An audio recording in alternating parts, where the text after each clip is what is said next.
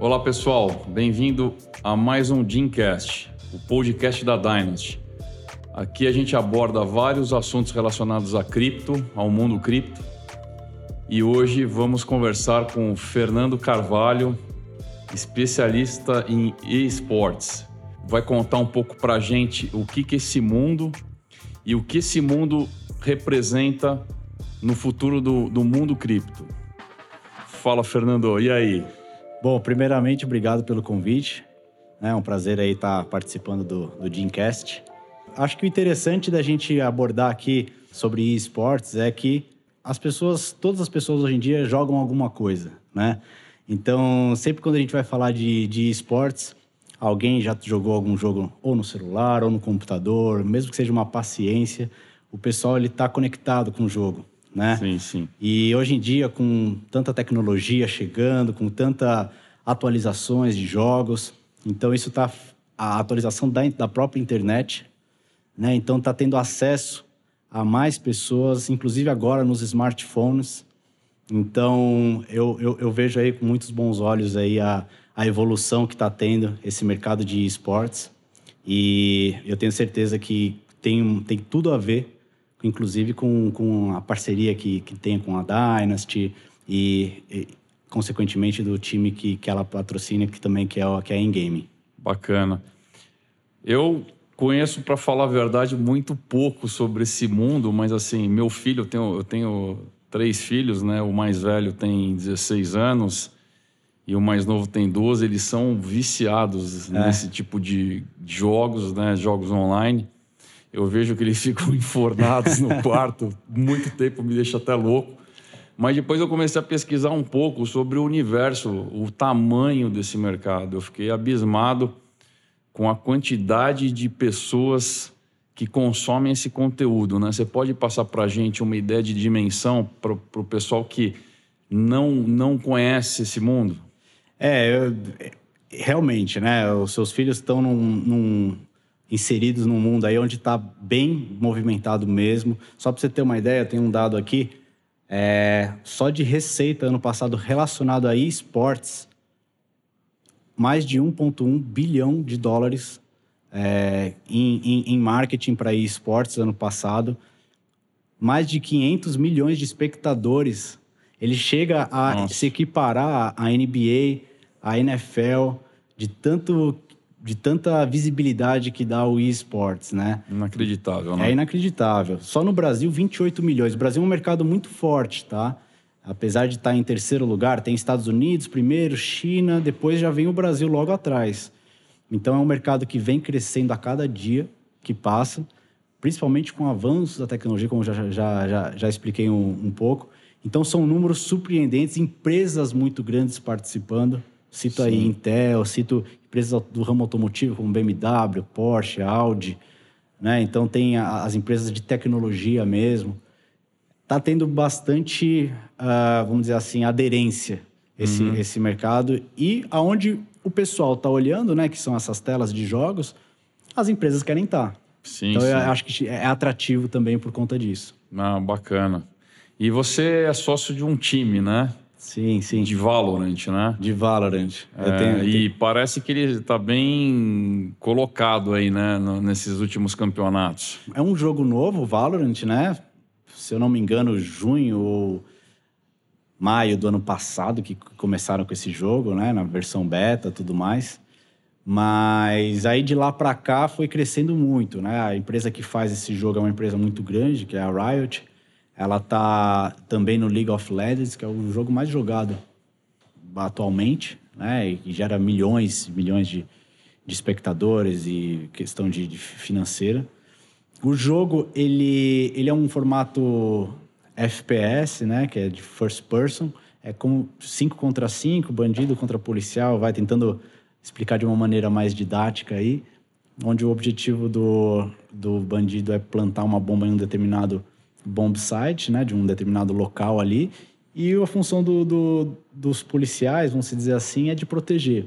Então tem toda uma, uma tática, né? Então os jogadores têm que ter uma boa comunicação, os jogadores têm que, têm que, têm que ser bons, né? Primeiramente. Então a partir de um tal nível, certo nível, só a partir daí que você pode ser um jogador.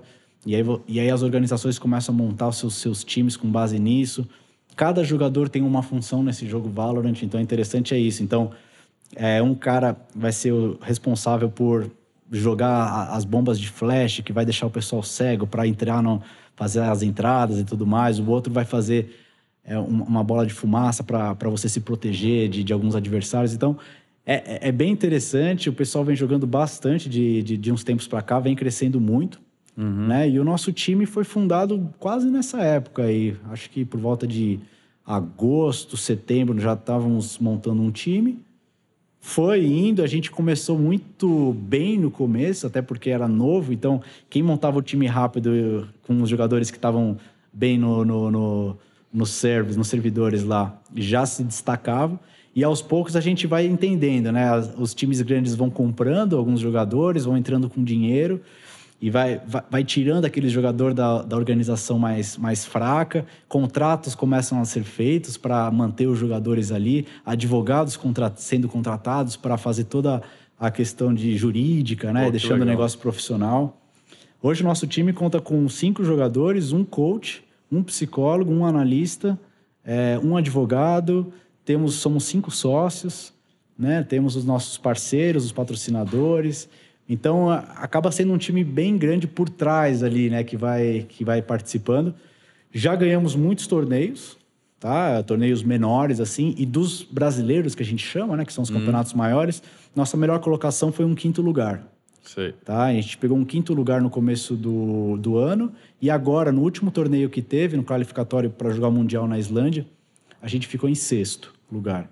Bacana, então, hein? é bem bem bem interessante. Está crescendo. Esse. Tá crescendo. E só para ter uma ideia, qual que nesse na, nesse Valorant, que é o jogo que seu time é, participa, qual que é o tamanho, por exemplo, de um campeonato mundial? Você tem esses números de, de espectadores?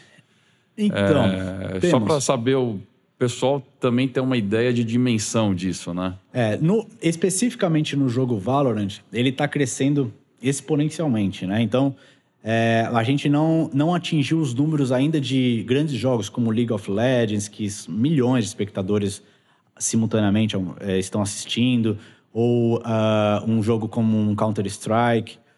Ele ainda não chegou nesse patamar, mas com certeza vai chegar, porque é um, é um jogo, inclusive, migrando muita gente de outros jogos para esse. Uhum. Falando bem especificamente da sua pergunta, o, a visibilidade dos jogos dos brasileiros aqui é de 50 a 100 mil espectadores simultaneamente é, assistindo as partidas ao vivo. Fora, aqui no Brasil. Certo. Fora no YouTube, depois que fica lá, né? O, o YouTube ou alguma outra plataforma, que é a Twitch, é, basicamente, que o pessoal costuma reassistir, né? Então, oxe, divulga aquele vídeo para outras pessoas e aí ganha mais visibilidade ainda. Mas ao vivo, no, no, no instante, assim, ele pode chegar a 100 mil. E globalmente falando, você tem esses dados, não? Globalmente, elas são, são basicamente, a gente tem três regiões na América, que é Brasil, é considerado uma região. Aí tem a Latam uhum. e tem Estados Unidos. Tem a região Europa, região Ásia-Pacífico e a região África. Uhum. Vamos falar que são seis regiões, 100 mil em cada uma. Ela pode chegar a um milhão, assim, de... de... Eu tô falando números aproximados, tá? Eu não, eu não tô com essa informação aqui, mas... Certo só para você entender a, a, dimensão, de 500 mil a, a 1 milhão de espectadores aí, pode ter um, um jogo de, de Valorant. Bacana. E você falou de várias empresas grandes aí, como Porsche, BMW, que entraram, já, é, já fazem parte aí desse hall de patrocínios, né? É, existem algumas empresas de cripto patrocinando times de games é, mundialmente falando? Olha, é, depende, vai de, depende muito de qual esporte, qual desenvolvedor. Existem algumas regras, né? Uh, dependendo de, de quando que foi feita aquela regra. Às vezes é uma, é, uma, é uma desenvolvedora que fez a regra em 2015, por exemplo. Naquele, naquela época, cripto, ela não, muita gente não enxergava com bons olhos ainda uhum. cripto. Existia muita fraude, só falava às vezes de é, pirâmides, algumas coisas que não eram bem vistas para o mercado. Então, algumas desenvolvedoras se posicionaram falando: eu não quero ter envolvimento com cripto no geral. Hum. Mas já vem, já está se falando, até essas empresas que antes é, vetavam, hoje já começam a discutir melhor, até pelo avanço que teve nas criptos Sim, sim. ultimamente. Então, eu não sei te falar exatamente quais criptos já estão patrocinando, mas eu sei que tem em outras modalidades. Certo. Né? Eu só não, não sei precisar quais, quais seriam. Bacana, porque na verdade eu vejo é, com muito bons olhos, né? a- esse público que consome esse conteúdo de esportes é, sendo a geração que vai usar cripto é, diariamente, né? É, então, assim, são, é um público que eles já nasceram no mundo tecnológico, são envolvidos nesse mundo tecnológico, né? E eu acho que se fomentando dentro desse mercado a usabilidade, instruindo esse público a usar a criptomoeda, eu acho fantástico, né? Porque é, esse pessoal acho que não, não, sabe, não sabe o que é ir para um banco físico, né? Provavelmente já entraram no mundo de banco digital e Com daí para frente, né? Acho que não sabe nem nunca pegaram uma nota de dinheiro fiduciário físico, né? Sim. E eu acho que a aderência para o mundo cripto vai ser muito, muito suave. Como é que você vê isso? Olha, eu concordo com, com tudo que, que você colocou, porque ah, majoritariamente falando, os quem joga profissionalmente são pessoas de 16 a 25 anos. Né? Tem, um, tem um dado aqui que diz que 44% dos profissionais de esportes ficam nessa faixa, dos 16 aos 25. E 30% dos 25 aos 34 anos, tá? E 26% dos 35 aos 54. Então, até- ainda tem pessoas mais velhas também jogando. Mas como você comentou, o... muito, muito dessas pessoas não, não pegaram o dinheiro na, na mão, não sabem mexer, eles são muito digitais já. Então, a cripto vem justamente para facilitar. Sim, sim. Às vezes, nesses jogos, existe muito o marketing interno de venda de skins, né? Para você comprar uma arma X, uma arma Y, adesivos e tudo mais. E esse mercado movimenta milhões e milhões de dólares, né? Milhões e milhões. E, inclusive, entre peer-to-peer, né? Entre os jogadores, eles fazem muita troca. Já estão acostumados nesse processo. Já né? estão acostumados. Então, eles, eles falam de cripto com muita facilidade. A gente até comentou um pouco do projeto da Dynasty com os nossos players. E o pessoal já entendeu, já foi atrás, já viram até com, vieram até com algumas ideias e, e- e sugestões. É bem, é bem rápido a aprendizagem desse, desse Sim, público. muito. Eles adaptam muito, adaptam muito rápido. Legal, bacana. É. E me conta um pouquinho mais, quais são ah, os principais concorrentes do Valorant? Você falou no Counter-Strike. Counter-Strike, tem o Tem- CS, É, esse, esse, esse é o, esse é o Counter-Strike. Esse é, o próprio. Você tá vendo como eu entendo muito desse mercado. né? É porque eu fico ouvindo meu filho falar, pô, CS, CS, CS. Eu- Eu fiquei imaginando, será que é mais um jogo? Não, é o mesmo. Esse é o principal concorrente, então. É, eu não chamo de concorrente, né? Eu, eu chamo. A gente até tem, tem bastante respeito né, entre, a, entre o, o, o público, porque tem pessoas que gostam de jogar o Counter-Strike que não vão jogar Valorant nunca, porque nasceram no Counter-Strike, é um jogo desde, que tem desde os anos 2000 e tudo mais. O Valorant, por ter algumas magias é, em cada play, ele tem umas, umas coisas mais, vamos se dizer, é, fictícias, né? Que não existem no mundo, no mundo real. Então, traz mais aquela, aquele público que gosta da- dessa, desse negócio mais fantasia e tal. Então, assim, para falar de tipos de jogos, para comparar, a base de comparação é com o Counter-Strike mesmo, o CS, com, o, com o Valorant. Mas tem outros jogos de primeira pessoa, Rainbow Six, tem o, é, o Fortnite, que são jogos que também chamam bastante Esse, atenção. esse Fortnite também é uma Seu loucura. filho joga né? esse Nossa, também? joga. é uma loucura, né? É um jogo. É, E pega muito uma molecada mais nova, né? É, esse, pega- pega esse moleque- Fortnite. Eu, quando comecei a jogar, eu, eu, eu sempre joguei assim, nunca profissionalmente, né? Mas não se ganhava dinheiro com isso, né? O máximo que você acontecia era numa competição você ganhar um mouse e um teclado, hum. né? Se você foi o campeão do Brasil, você ganha um mouse e um teclado. Então, sempre foi colocado nas nossas cabeças, né, pelos nossos Sim. pais, de que como é que você vai ganhar dinheiro com isso? Vai estudar, hum. né? Vai fazer alguma já hoje não é mais assim. Mudou, né? Com um jogador de ponta, quanto mais ou menos é o salário dele, mais patrocínio? Olha, é, é, dá para falar que tem jogador aí de Counter-Strike, que é o jogo mais so consolidado aí, que já ganha seus 20, 30 mil reais aí por mês para jogar, os jogadores de ponta. Tem Isso joga... você fala Brasil, né? Isso eu falo Brasil. E, e, de ponta mundialmente falando? Tem jogador que já ganhou prêmio de um, um milhão e meio de dólares Nossa. por causa de um campeonato. Então, só de premiação. Acho que os pais não reclamam. Os então, pais porque... não vão reclamar desse aí. Eles vão até incentivar. Eles ficaram enfornados, né? Joga mais, inclusive. Sim. Como é que você vai dormir tão cedo assim? Eu não ia reclamar se o meu ficasse enfornado no quarto e voltasse com um cheque de um milhão e meio de dólares. Exatamente. Então já mudou um pouco a cabeça até dos pais, né? Que agora é. os pais eram aqueles que jogavam uh, na, na, nos anos 2000 sim, sim. e que não, não, tinha nada. Agora os pais olhando o cenário dessa forma. Mas é muito difícil, né? Apesar de a gente ver que é um mundo hoje que remunera bem, né? Sim. Nos jogadores de ponta, mas como no futebol, né? Tem centenas de milhões de pessoas que tentam, mas muito poucos é. conseguem chegar lá no, no, no final. Né? É, é, sempre, é sempre bom lembrar que essa, essa quantidade de, de pessoas que atingem esse nível de salário é, é muito baixo, percentual baixo, né? Até como todo nos esportes. É, a maioria não, não chega a esse patamar de, de, de, salário. Mas é onde todo jogador quer chegar. Ele sabe que dá para chegar, sabe que existe um mundo onde ele pode chegar nesse valor. Então, eles vão em busca desse, desse sonho, né? Aí tem que ter um investimento, né? As máquinas hoje Sim. São muito caras, né? Ainda mais com a questão da mineração, né? Exato. Placa de vídeo você não encontra mais para vender, né? Não encontra mais. É. As mineradoras tomaram conta, é. venderam um monte, procura alta, preço sobe, consequentemente... Tem que pagar muito ágil, né? Para conseguir.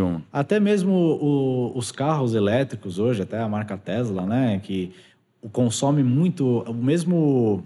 A mesma matéria-prima que é usada para fazer o, o, as placas de vídeo... Sei então também sobe é. É, a, a, procura tá e o preço bem sobe caro a brincadeira, né? Fica caro, fica caro. Uma máquina, só título de curiosidade, uma máquina aí boa para um player jogar, uns 15 mil reais, pelo menos, aqui, falando dos preços aqui do uhum. Brasil, pelo menos 15 mil reais para você jogar profissionalmente, é. você vai ter que investir. É quase um carro Não é nada barato, né? É. E a questão de, da, do, do, cripto, da cripto envolvida nessa questão de compras de acessórios dentro dos jogos, eu acho que tem uma aderência muito boa também, né? E já existe isso, você sabe me dizer?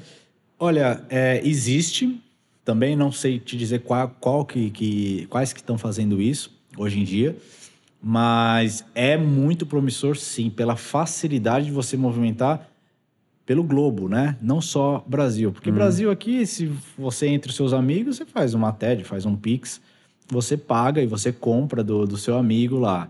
Agora, e que você gostou daquela skin lá do coreano, do outro lado do mundo? Como hum. é que você hum. vai fazer o Pix para ele? É. Sim. Então a cripto vem nesse momento para ajudar até nesse ponto, né? Sim, sim. Facilitar a transação entre países, entre continentes. Sim, exato. Penso assim. E os seus jogadores já têm exposição em cripto ou não? Já, já. É? Tem, tem, tem jogador. No... É, começou bastante por a gente fomentando um pouquinho eles, Sim. né? E, mas eles separam sempre um percentual do salário deles para investir em cripto. É, claro que os menores de idade, os pais vêm conversar com a gente, a gente instrui também, dá algumas dicas, né, para não sair fazendo loucura, né? Usar um percentual bem baixo, até para ele, porque isso lá no futuro pode transformar num, Sim, num, numa reserva bacana lá para ele quando se formar, etc. Então a gente vai, mas vai instruindo bem para eles não se empolgarem tanto. Muito legal, é, muito legal. Eu acho que já deu para ter um pouco da noção desse mundo, né? Sim. É um, é um mundo muito novo para mim, né? Mas muito interessante em questão do volume de pessoas que hoje é, consomem esse conteúdo, né? Principalmente pela harmonia, pela sinergia, eu acho que, que tem no, no, no mundo cripto. Isso que eu acho muito interessante. Sim. Bom, é isso então, Fernando. Muito obrigado aí pela sua explicação sobre esse mundo é, do esportes. Super interessante. Eu, eu vou querer estudar um pouco mais sobre isso porque tem muita sinergia com o nosso negócio também, com o mundo cripto que a gente vive diariamente. Mas legal, te desejo aí sucesso aí com o seu time, com seus projetos. E até a próxima, pô. Você está sempre bem-vindo aí. Ah, muito obrigado, Fábio. Obrigado pelo convite. Realmente tem tudo a ver. É, cripto dentro do, do esportes. Os dois estão crescendo absurdamente. Então, é, são dois gigantes aí unindo forças pro, pro futuro da nova geração aí que também vem, vem, vem forte, vem já atualizada, né? A nova geração. Obrigado aí pelo, pelo convite e foi um prazer. o prazer foi nosso.